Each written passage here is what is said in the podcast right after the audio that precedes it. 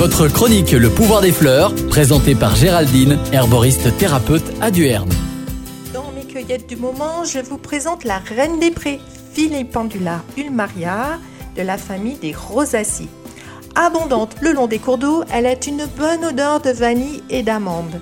Les druides l'utilisaient en magie pour apporter l'amour et la paix. La belle reine a donné son nom à l'aspirine. A pour acétyl, qui est une molécule, et spire pour spirer, qui signifie plante aux tiges fines et ramifiées, aux nombreuses petites fleurs. Au jeu de cartes, avoir une reine dans ce jeu est un atout. Il en est de même en phytothérapie. En herboristerie, on utilise ces sommités fleuries.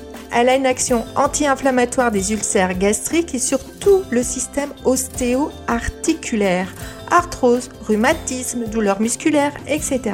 Comme elle pousse près de l'eau, elle agira aussi sur votre sphère urinaire. Elle est diurétique et elle prévient les crises de gouttes. Pensez à elle aussi lorsque vous avez des œdèmes aux jambes. Elle a une action anti-inflammatoire sur les voies respiratoires supérieures vous pouvez l'utiliser en massage sur la cellulite et elle accompagnera les régimes amaigrissants. Pour ma part, je l'utilise pour remplacer les antalgiques en cas de maux de tête, courbature, douleur dentaire ou état fébrile.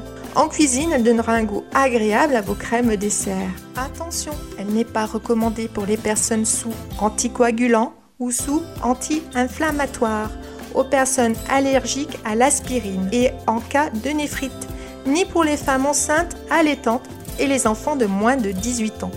Dans ma petite herboristerie, je vous la propose sous forme de vinaigre officinal, de macérat et elle rentre dans la composition d'un mélange de tisane. Merci et à bientôt les amis des plantes.